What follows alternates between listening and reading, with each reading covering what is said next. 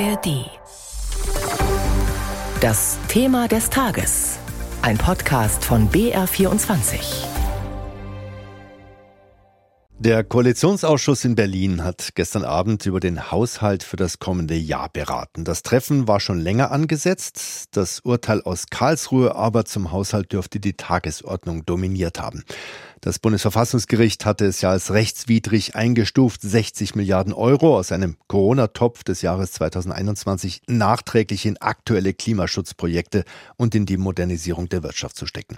Das Geld war aber fest verplant und jetzt fehlt es. Seitdem ist offen, wie die Lücken gestopft werden sollen. In unserem Thema des Tages reden wir jetzt darüber mit unserem Haushaltsexperten in Berlin, Mario Kubina. Schönen guten Morgen. Guten Morgen nach Bayern. Jetzt haben wir schon äh, Sitzungen des Koalitionsausschusses erlebt, die gingen die halbe Nacht hindurch. Gestern hat es wohl gerade mal knapp zwei Stunden gedauert. Ist das jetzt mit Blick auf eine einvernehmliche Lösung eher ein gutes oder ein schlechtes Zeichen? Na, ich gehe mal davon aus, dass wenn die Ampelkoalition gestern Abend schon die umfassende Lösung für alle Haushaltsprobleme gefunden hätte, dass wir dann davon auch im Nachgang erfahren hätten. Also nein, äh, soweit sind die noch nicht. Das war aber auch nicht geplant. Es sollte jetzt ein erstes Treffen in diesem Format, das war ja die gesamte Führungsriegel der Ampelparteien an Bord, stattfinden. Das hat jetzt stattgefunden. Die Atmosphäre sei konstruktiv und sachlich gewesen, sogar höflich, habe ich mhm. gehört. Also ähm, es ging darum, äh, dass äh, man die Lage sondiert und äh, schaut, was ist überhaupt mhm. möglich und was eher nicht. Und ähm, ja, was vielleicht auch ein bisschen zur relativ entspannten Atmosphäre beigetragen hat. Ich habe gesehen, ähm, vor Beginn des Treffens im Kanzleramt wurde gleich ein ganzer Stapel Pizza geliefert. Mhm. Also fürs leibliche Wohl war offenbar gesorgt. Ist abgesehen von der Pizza. Es muss ja wohl hauptsächlich Einigkeit äh, darin gefunden werden, ob man auch im nächsten Jahr eine Notlage erklärt und so ein weiteres Mal die Schuldenbremse aussetzt. Wie weit sind denn da die Positionen auseinander? Da sind die Positionen noch sehr weit auseinander. Also SPD und Grüne können sich das durchaus vorstellen, dringen gar darauf, äh, dass die Schuldenbremse auch im nächsten Jahr nochmal ausgesetzt wird, äh, weil das natürlich die Möglichkeit mit sich bringen würde, viele Projekte, etwa für den Klimaschutz, den klimaneutralen Umbau der Wirtschaft, äh, mit Krediten zu finanzieren. Aber FDP-Chef Lindner merkt an, da sehe er die Voraussetzungen im nächsten Jahr noch nicht so richtig. Denn man muss ja ähm, ein weiteres Aussetzen der Schuldenbremse, wenn man das denn tun wollte, auch sehr sorgfältig begründen.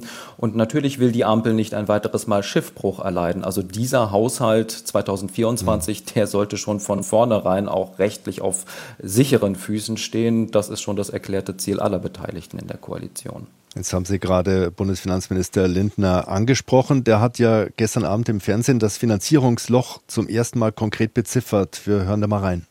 Für den Haushalt 2024 äh, gehe ich jetzt von einem Handlungsbedarf von etwa 17 Milliarden Euro aus. Äh, zum Vergleich, der Bundeshaushalt insgesamt sind 450 Milliarden Euro. Ich sage das deshalb, weil gelegentlich jetzt von Haushaltskrise gesprochen wird. Das sagt er so, als halte er die momentane Situation überhaupt nicht für eine Haushaltskrise. Er wirkt da sehr entspannt ich denke, entspannt ist er nicht. Es ist eben seine Art, äh, Ruhe ausstrahlen zu wollen, auf seine Weise auch in solchen Tagen. Und äh, natürlich hat er als Finanzminister ein Interesse daran zu signalisieren, ich habe die Lage im Griff. Also er sieht schon ein Problem. Die 17 Milliarden hat er ja jetzt auch erstmals konkret benannt, die mit Blick auf den kommenden Haushalt irgendwie jetzt aufgetrieben werden müssen.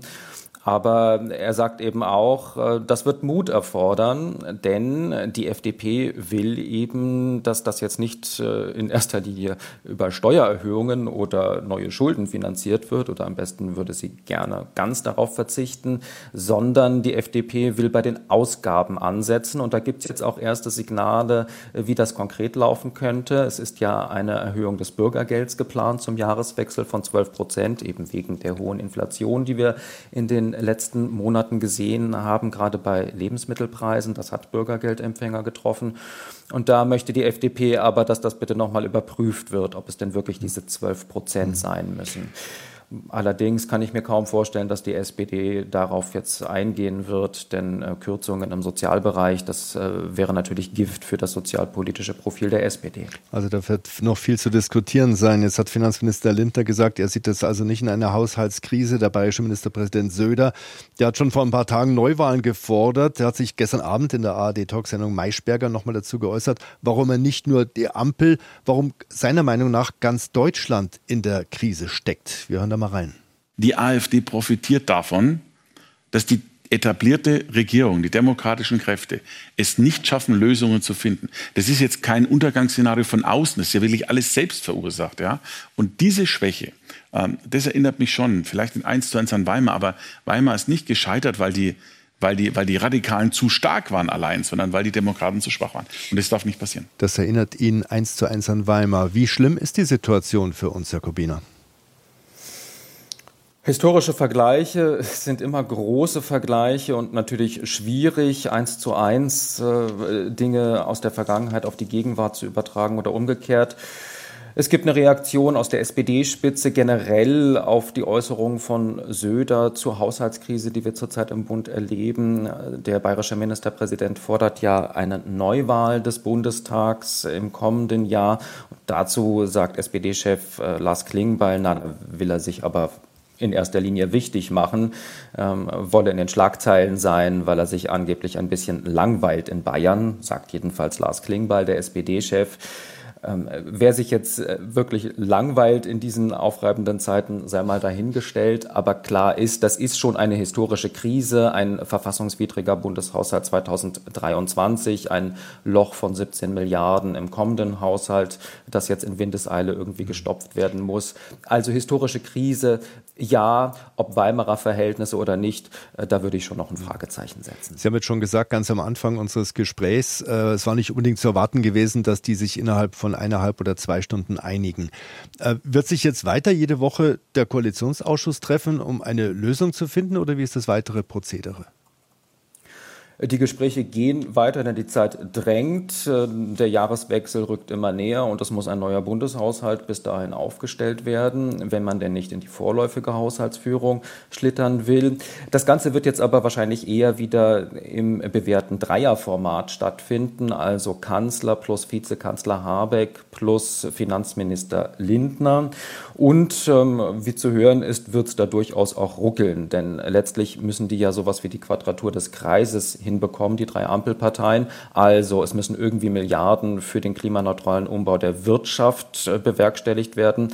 Es gibt nach wie vor ein Heizungsgesetz und ein Förderprogramm, das äh, damit im Zusammenhang steht und eigentlich auch aus dem beanstandeten äh, Finanzierungsmodell kommen sollte, das Geld dafür und äh, gleichzeitig eben die Problematik, äh, dass äh, die FDP sagt, äh, mit ihr gibt es keine Steuererhöhung, auch kein Aussetzen der Schuldenbremse im kommenden Jahr. SPD und Grüne genau das aber gerne hätten.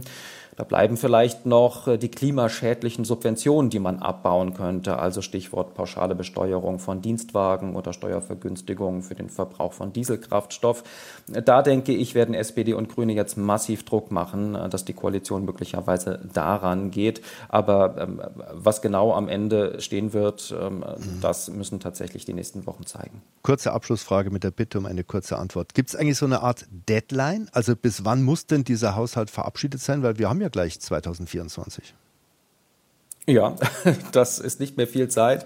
Also das Ziel der Ampelkoalition ist es tatsächlich, äh, diesen Haushalt 2024 noch hinzubekommen. Das müsste dann bis Weihnachten passieren. Es ist auch schon im Gespräch in Berlin, dass es dafür eine Sondersitzung des Bundestags noch kurz vor Weihnachten geben wird. SPD und Grüne wollen das unbedingt. Die FDP will sich da offenbar mehr Zeit lassen. Da heißt es eher äh, Sorgfalt vor Schnelligkeit in jedem Fall.